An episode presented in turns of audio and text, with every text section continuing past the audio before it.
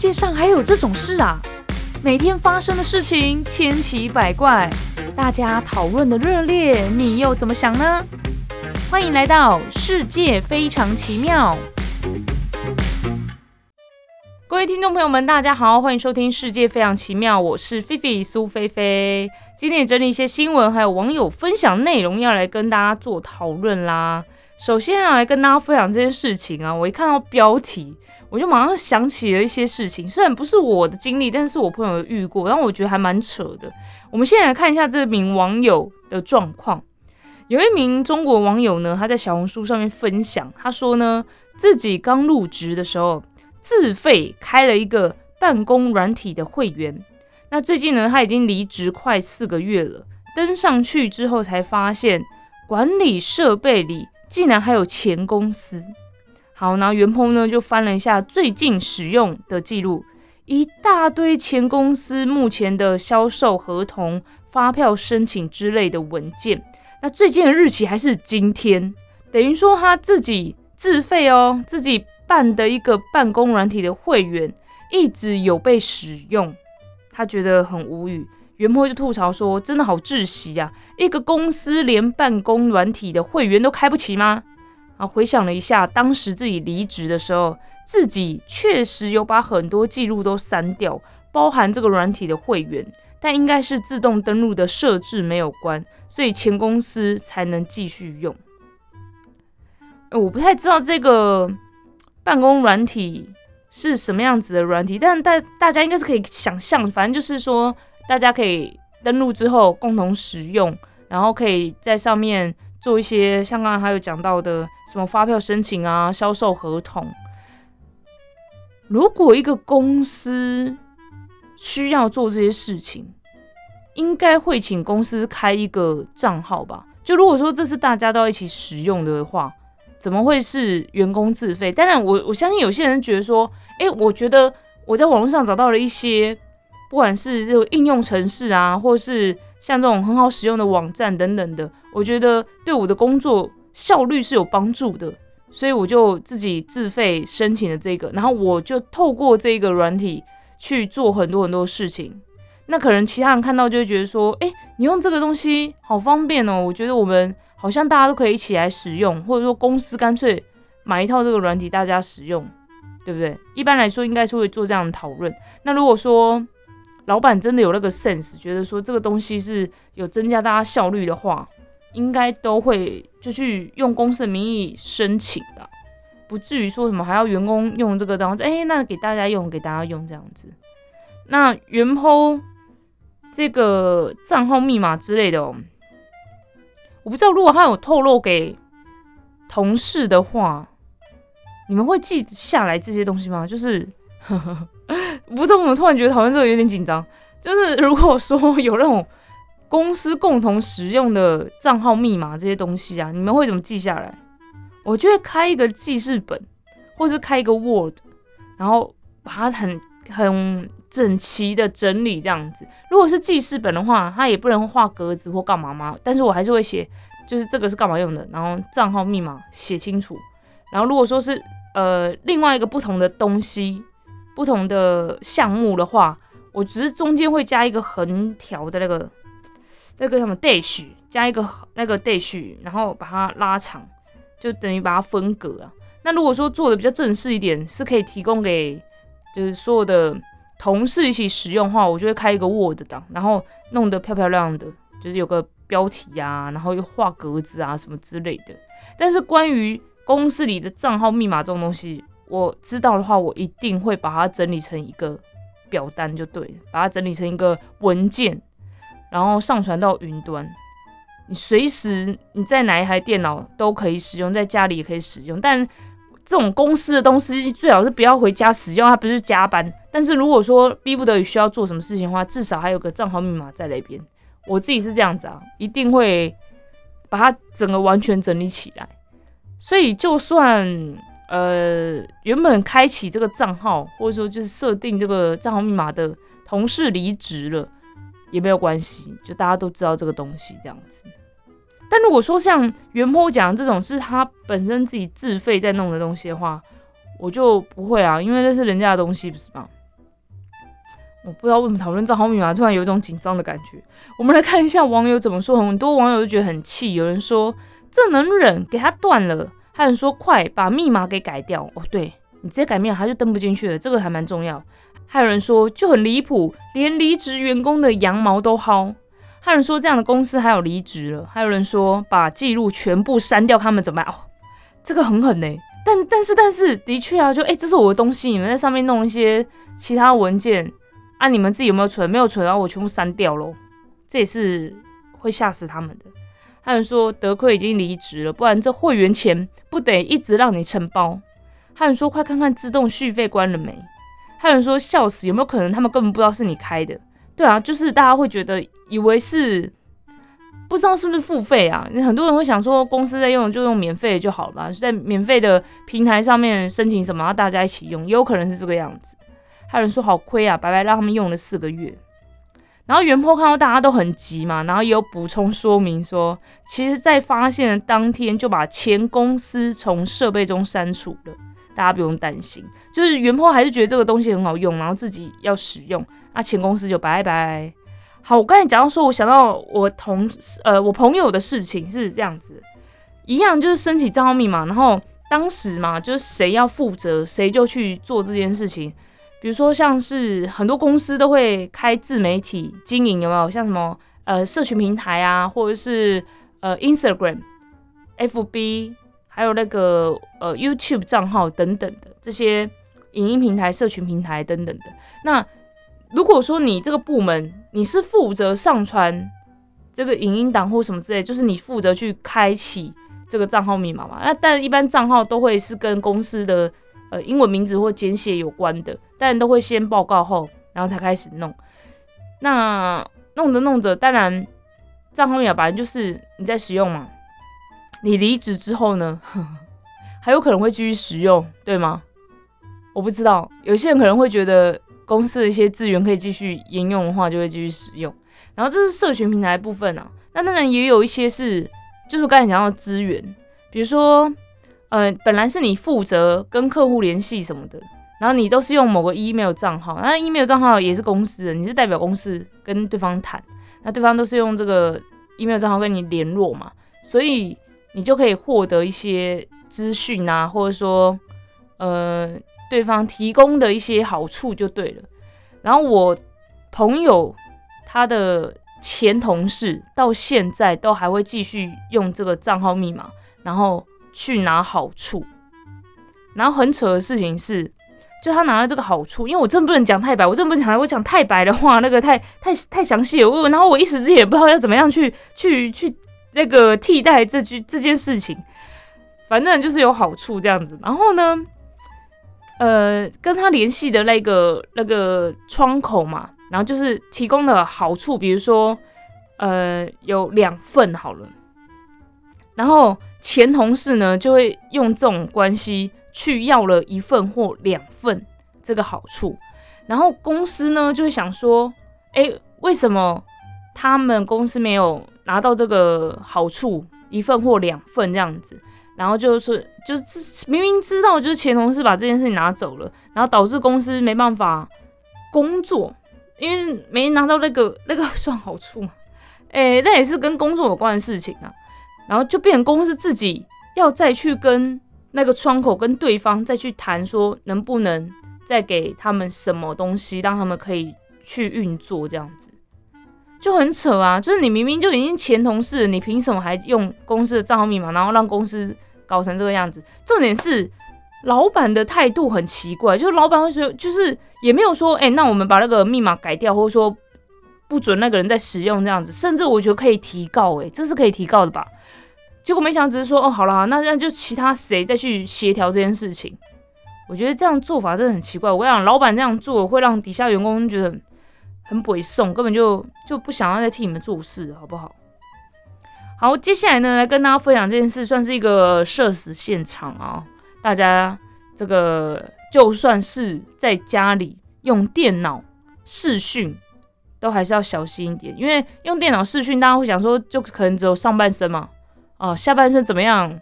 就就想说无所谓，是不是？来这边有个案例哈，中国大陆有一名女网友呢，她就在小红书上说，她最近呢参与了银行面试，是以视讯会议的方式进行。上半身呢，他就是按照规定好好的穿了正装，仔细打扮了一番。而下半身呢，他心想，反正是视讯也拍不到，索性只穿了条内裤就上阵了。袁坡说呢，面试过程中他完全忘记自己没有穿裤子这件事情，就起身走去开灯，下半身就这样被面试官看得精光。等他重新入座，看着面试官的表情，才反应过来刚刚发生了什么。他说他一瞬间好想原地爆炸。这突如其来的意外呢，也让袁坡的表现大受影响。虽然说有坚强的调整心态，但感觉发挥的一般般，准备了好多说辞都没有用上。面试结束二十分钟后，都还没有缓过来。然后他也以自身的这个血泪教训，提醒广大的网友们，即便是试训面试，也一定要穿裤子。等一下，我觉得这个，我觉得袁坡比较极端，你们觉得呢？我觉得哈，就是就算不穿。呃，因为因为面试应该是穿套装吧，西装对不对？如果说我们不要穿西装裤，至少会穿个睡裤、短裤吧，对不对？不至于到连裤子都不穿，这可能是个人习惯问题。因为有人就是在家里就是喜欢脱光光，比较自在，但也是家里没有人才有办法这样子啦。但我不知道哎，我觉得我不会这么大胆。如果说我今天要试去面试。我有可能会穿整套，诶，就是裤子还是会换，看起来好像会比较整齐还是什么的。因为你那个衬衫没有扎进去，差很多，诶，看得出来啊。我自己这样觉得。我们来看一下网友怎么说。有网友说，如果入职会获得称号冒号没穿裤子，他是用日文名字的感觉啊。梅是那个梅花的梅，然后穿是那个呃。川流不息的川，然后酷是很酷的酷，没穿裤子。还有人说点进来之前以为没穿西裤，点进来才知道是没穿。还有人说面试官冒号，他是准备走别的路线吗？还有人说要是过了上班第一天穿件露色裤子，让他们怀疑自己的记忆力。哎可哎可以，可是等一下，你说穿露色裤子，但你应该整身就是下半身全部都是露色啊。那我是不是不确定原坡面试当天内裤穿什么颜色？如果他的内裤是肉色的话，那 OK。那面试官可能会想说：“哦，你当天原来是穿肉色的裤。” 等一下面试，你上半身穿套装、穿西装，你穿什么肉色的裤子啦？这也是很奇怪吧？他人说过了会比没过更让你难受吧？他人说要是进去了，你可有外号了？面试没穿裤子的那个新人。还有人说：“我的天哪，想想都尴尬。”还有人说是面试过了也不太想去上班的程度，这倒不是真的诶，真的太尴尬。我真的觉得这件事情在那个那个视讯会议被关掉之后，那些主管们一定会讨论这件事情，好不好？刚刚那个人是没有穿内裤吗？不不不是没有穿内裤，太过头。刚刚那个人是没有穿裤子吗？怎么会没有穿裤子就来面试啊？怎么办？要让他进来公司吗？可是他们光是这个讨论就已经传下去，然后，然后甚至这个会议结束，各个主管回到自己的那个单位，说不定会，哎，你们知道吗？我刚刚面试一个，虽然说视讯会议了，但是他竟然没有穿裤子，哎，对不对？太尴尬，太尴尬。好了，这个这个原破，我个人觉得你还是找其他的公司去面试啊。记得，如果说是面试在那个视讯上面面试的话，记得穿裤子。接下来要跟大家分享这件事情呢，是英国线上游戏公司他们有做了一个调查，最容易劈腿外遇的职业排行榜。虽然不知道大家会不会认同，因为有可能你就是那个职业的人。我们来看一下了哈。就是做参考啦，大家不用太太太太较真。如果是真的话，那 那也只是说这个这个数据很准这样子哈。好，研究数据呢是从三千八百个英国人当中制成的。好，这是英国人的研究，所以可能地区不一样，或国家不一样，或者是就是嗯不适用于亚洲人，也有这个可能性。但是我觉得大家都可以参考，毕竟我们看了那么多的。新闻或是网友分享很多事情是不分国籍的哈，全球统一的事情哈。好，根据这个三千八百名的英国人调查，大约有八十五 percent 的婚外情都是发生在工作场所，因此呢，跟另一半不在同个领域工作的话呢，是比较容易出轨的。好，这个婚外情都是几乎都在这个工作场合啦。突然就是遇到一个很懂你工作内容的人，你好像就会觉得啊，我在家里跟我老婆或跟我老公讲我工作发生的事情，他都不能理解。可是，在工作上遇到人，他就很懂我的那种感觉，就比较容易出轨了。来，我们来看一下有哪些职业啦，好不好？第一个是销售人员，销售人员比较容易出轨的原因是什么？这个跟个性有没有关系啊？销售人员是不是都是偏向比较活泼、会聊天、会讲话的那种？这种人会比较，呃，喜欢交朋友，比较外向吧。然后比较，呃，我我认真说，就是很会讲话的人，真的是比较有魅力。我不知道你们有没有。感受到，就你会觉得他讲话好好笑，好有趣。你知道，幽默的人都是比较容易吸引大家目光的。那再加上他就是很热情、很积极主动去认识朋友，就好像比较容易，嗯，比较容易啦。我也我也不知道，我身边好像也没有也没有这种状况发生过。所以第一个是销售人，第二个是老师。老师比较容易在职场上外遇吗？那这样就是跟隔壁班老师之类的吗？跟哪个什么主任、哪个呃校长之类的吗？我不知道，我也很少听到这件事情。第三个是医护，等等，老师，老师有没有可能是跟学生家长？我比较常听到的这种状况了，比较容易有了，因为如果说你的学生是比较比较容易在学校出状况的。老师就会多一份关系嘛，然后就说你这样不行，我要叫你爸妈来学校，或者说我要联络你爸爸妈妈，然后就跟爸爸妈妈联络上了，换了赖，然后本来是在聊小孩事情，后来就聊到其他事情上，有这个可能性吗？有啦，有这个可能性，但是呃偏多偏少而已。第三个是医护人员，嗯，这个这个这个有有听说，就是。嗯，好像有类类似这样很多的，大家大家大家自己想象啦。对，医护人员好像比较蛮蛮蛮容易的这样子。第四个是运输物流，运输物流的话又是什么样的一个状况呢？感觉我们都应该要找一些这样职业的人来看看他们的状况是怎样哦。第五个是饭店管理，饭店管理的话，在饭店里面会比较容易。外遇的原因是什么？这是跟同事吗？还是不一定啊？因为听起来也不是说一定是一定是那个同事或什么，是你比较容易接触到不一样的人，对吗？容易接触到不一样的人，可能外遇的几率会比较高一点点。第六个是工程师，工程师，工程师不都是 不都是就是有有那个婚姻压力的吗？就是。比较不容易接触到异性，然后所以就都交不到女朋友的那种，不是工程师吗？工程师要外遇的话，会是面对什么样子的人啊？不知道英国工程师不都是面对什么样的人比较容易外遇啊？第七个是房地产建筑师，哎，我觉得有点有点跟我我所想象中会出现的职业都有点不太一样哎。第八个是金融会计，金融会计的话，为什么？嗯，再来是第九名，是资讯科技人员。好，我总觉得就是资讯科技人员这种比较少接触人的，资讯科技应该是比较少接触人吧。第十个是军人哦，军人，嗯，军人的话，我可以想到的原因是因为都要住在营区里面嘛，然后休假才会回家，所以反而说在家里的时间比较短。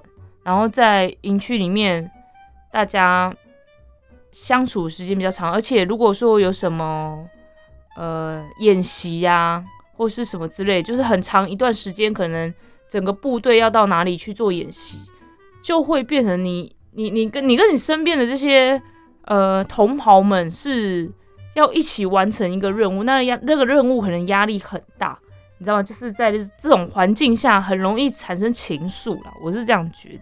好我们来看一下哈，他有说有些工作呢，因为跟同事的工作时长比较长，比起回到家或额外的个人时间跟另外一半相处呢，更容易遇到同事，因此日久生情就会变得越来越亲密，让人对感情不忠，出现劈腿的状况。嗯，果然是跟时间有关。好，有一名纽约治疗师认为呢，有些行业比较高压，在上班工作很累、精神不稳定的时候呢，很容易把情绪带到私人关系当中。他说：“你必须考虑这些领域的性质，以及它可能给人际关系带来的潜在压力。也就是说呢，当你的另一半处于这种高压环境当中，如果回到家中的亲密关系没有办法给他有那种很放松、轻松、自在的相处的话，回到家又是另外一个高压的战场，就会跑去寻找这段关系之外的人，提供他们这段关系所缺少的。没错，就是这个样子。就是工作觉得很累，回家可能又有其他的，因为其实大家工作都很累。你不要只说你自己在高压的环境下，你的另一半一定也很累啊。结果大家回家之后呢？刚刚在公司可能都遇到一些不好的事情，被骂，或者是工作没做好，或者跟同事吵架，任何啦小小的事情让你不爽的事情，回到家里就不想要讲话，或者说也想要抱怨，然后两个人就互相那边讲着讲着，可能就突然吵起来了，然后就会觉得你都不懂我或什么之类的，也是有这个可能性。但是呢，要跟大家讲，就是说这个调查呢，不是在为劈腿、出轨、婚姻不忠的人找理由哈。不是说你很忙，你压力很大，你就可以在那个工作场域外遇这样子，不是不是不是。然后也不是说刚刚我们讲到这十种职业的人，好像这人就是比较容易外遇，要给他们贴标签，也不是这一个。就是虽然说，呃，外遇这件事情，我个人觉得还是个人问题，因为不会做的就是不会做，但是会做的就是有可能会做哈。啊，还是要提醒一下大家，就是这些工作可能压力会比较大。那如果你是做这个行业的人，就是你可能要学习怎么调试自己的压力，然后不要把情绪带回家里给另外一半。那如果刚好你的另外一半是在处于这种比较高压环境下的话，诶，你你是不是可以帮助他，让他回到家之后还是可以有一种很放松、很自在的感觉？这其实就是非常考验人与人之间的相处啦。啊，这是很难。你不觉得这种人与人之间相处就是因为太难了？我觉得。我觉得外遇这件事情很辛苦，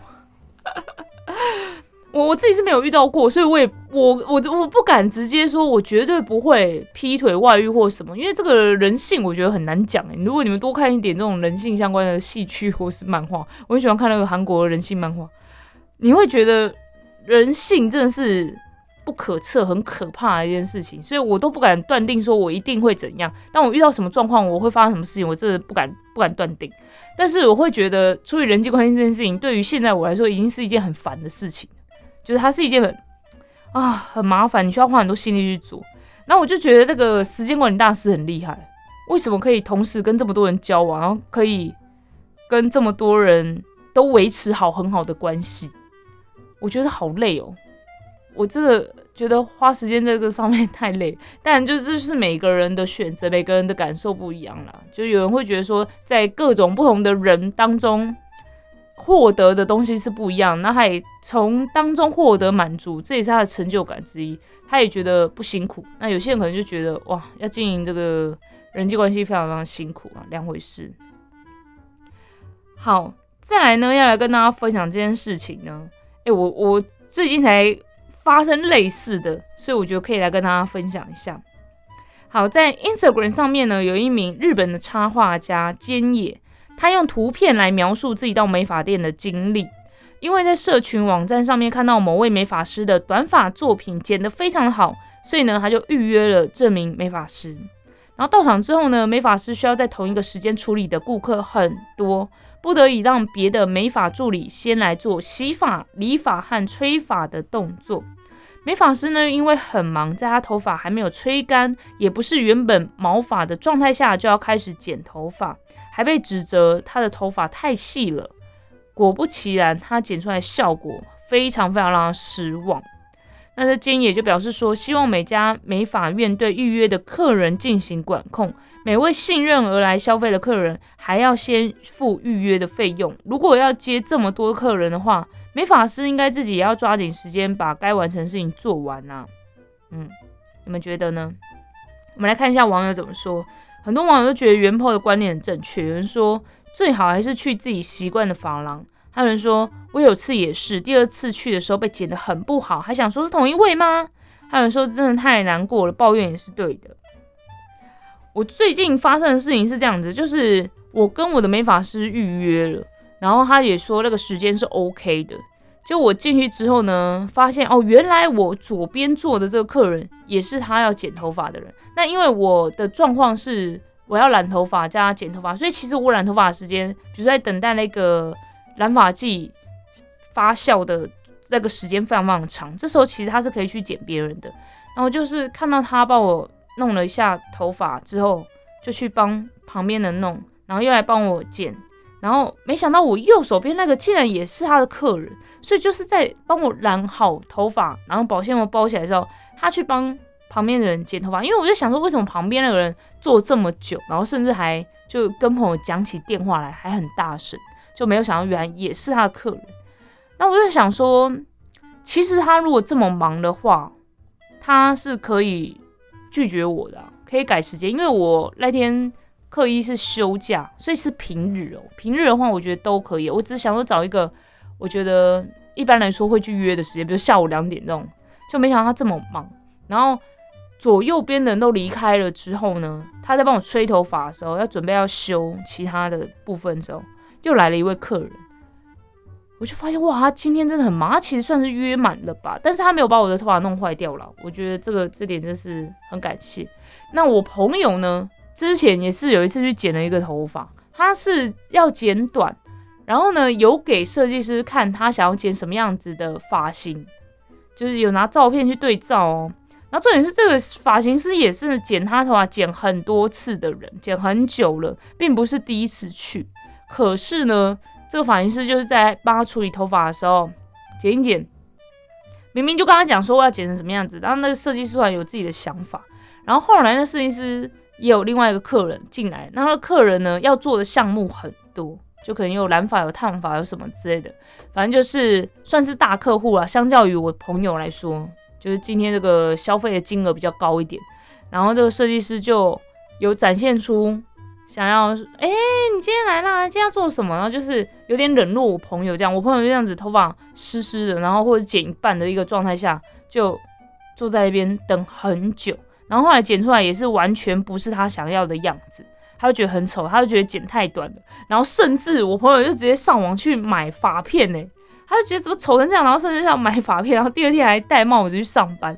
我说也太太夸张，就是会让你有这么不舒服的一个体验的话，真的是太夸张了。所以我觉得真的，嗯，还是要要那个，就是美发师们、设计师们可能还是要管理一下自己的。状态，如果说你没办法一次接那么多客人，但是他可能也会很怕说，哎，你如果今天拒绝了客人之后，客人会不会想说就去找别家或找别人？可如果说真的是长期都在你这边剪的人，其实换个时间也没什么关系吧，是不是？再来要跟大家分享这件事情，我不知道大家是不是有这样的感觉，一起来讨论一下哈。中国大陆有名女网友在小红书上面说，外形较好的男性。通常老婆都是同学或同事，因为生活在同一个环境下，只要熟悉了一点就会被拿下。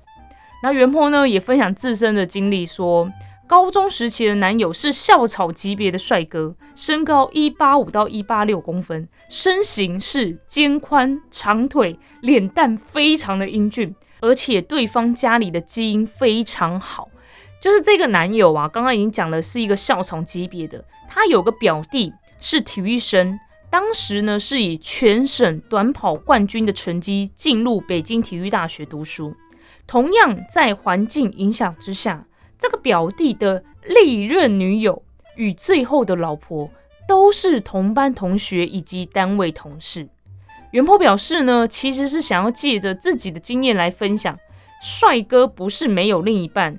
而是很大概率另一半都是来自周遭，所以市场上才会不容易遇见。嗯，你们觉得呢？我们先来回想一下你遇过的帅哥，你遇过那种真的是你看到都会有一点点不好意思，然后甚至有点讲不出话的那种帅哦。然后这种帅哥呢，都有没有另一半？好像都有，对不对？那他们的另一半都是怎么遇到的呢？都是什么同学吗？想一下，好像是。我现在脑中出现的的一些人，就可能是我学生时代遇到的。那既然是我学生时代遇到，老师说，他们的另一半在当时啦，至少在当时也是学生时代认识的嘛，就同班或是隔壁班的。嗯，好像同单位的也是比较容易遇见，就是会让大家觉得哇，真的是郎才女貌的那种状态。对，这么一说，好像真的是这样子。女孩子也是吗？如果说那种超级大美女，就是他们的另一半也会是同学或同事吗？不一定是不是？我总觉得女孩子好像不一定，但帅哥，嗯，我我可能这辈子遇见帅哥没有这么多，我脑中好像没有什么太多的经验可以跟大家分享哦。我们来看一下网友怎么说。有网友说，真正的帅哥不流通是因为不存在，再帅都有人觉得不够帅。还有人说，真正的帅哥在大荧幕，哎，这个倒是真的。好不好？真的很帅，就是我刚才讲到说，你看到都会觉得哇，怎么有人长这样子？还蛮大一部分的人都是明星了啦。哦，还有人说不绝对，有的帅哥像共享行动电源似的，谁都可以用用。哪里哪里这种帅哥哪里？还有人说丑的追冒号我不太敢，帅的追冒号我不太敢。哎，也有道理，也有道理。就你可能也真的是不敢去追了。还有人说，现实中我班级里和单位里都没遇过帅哥，对啊，就很少很少，真的很少。然后你说我敢不敢追？如果真的有出现帅哥，你敢不敢主动去告白？认真说，我遇到我刚才讲说，我脑中有出现是哇，真的是很帅的人，都有女朋友或是结婚了，这也是真的。所以。对啊，好像也也就是机会轮不到我们啦，应该这样讲哦。还有人说帅哥不知道，但好男人的市场流通率很低，谈个一两次就被摁下了。因为好男人的话，这也是真的诶，就是你你身边遇到你觉得很不错的，几乎那个左手无名指上面都有戒指了，好不好？还有人说确实好多帅哥或是好点男人都被人抓的挺紧的。嗯，所以我觉得现在真的在生活当中要遇到很帅，就是那种高富帅。我们不要讲富好了，就至少有努力在工作，我们都觉得 OK。高帅的人，我觉得真的是非常非常之少，哎，对不对？我我是说可以追的哦，是我们努力一点是可以鼓起勇气去追的这种帅哥。因为已婚人士，我真的跟大家讲，已婚人士不要碰。呃，我不确定大家怎么想啊，但是我自己的原则就是。已婚人士不碰啊，有另外一半也不碰，因为我觉得这个是，这是我自我道德问题，也跟刚刚有提到的，就是我对于要去处理人际关系这件事情感到非常的麻烦，所以 这个有有另一半的哦，明草有主的，就我绝对不碰，就一知道是这样状况，我跟那个人距离就马上拉开了，也不是说好像知道那个人没有女朋友，我就好，而且距离要拉近，也不是这个意思，就是说我我自己是有这样的意识的，这样好。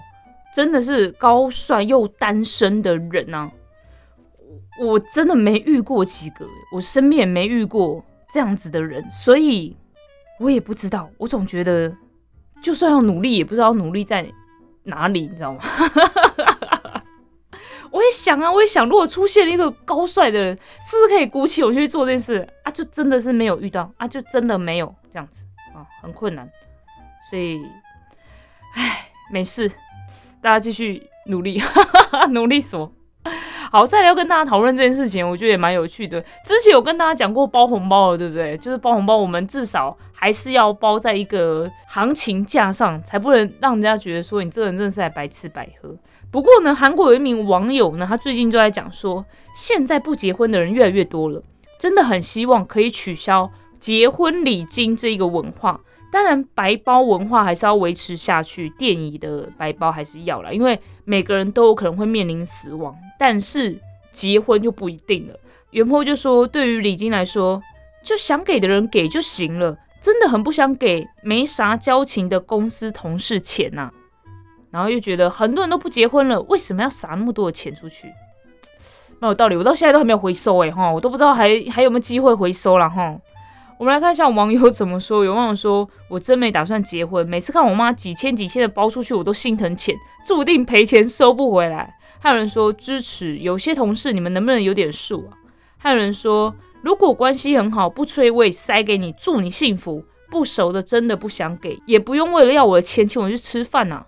还有人说：“确实啊，真和我好的还没要呢，十年没联络的要什么？”哎，真的有那种突然说：“你嗨，你还记得我吗？我要结婚了那种。”还有人说我三个室友结婚时间接近，就完全没给我，这辈子基本上没戏了，所以他们也不收我。还有人说支持，很后悔以前自己就算没去也要随一点。自从坚定不婚，好久不联络的人说要结婚，我都装死不理。对啊，我觉得真的是这样子哎。哇，你看我们连帅哥都不敢鼓起勇气去追了，更别说什么结婚了，都不知道什么时候结婚，然后也不知道这个礼金收不收回来。我觉得这个文化的观念可能会慢慢真的会改变，就因为都不结婚的话，慢慢都会改变这些想法。好的，以上呢就是今天的世界非常奇妙啦，感谢大家收听。如果你今天听到什么内容想跟我分享的，欢迎留言或写信告诉我哦。我是菲菲苏菲菲，我们下次见，拜拜。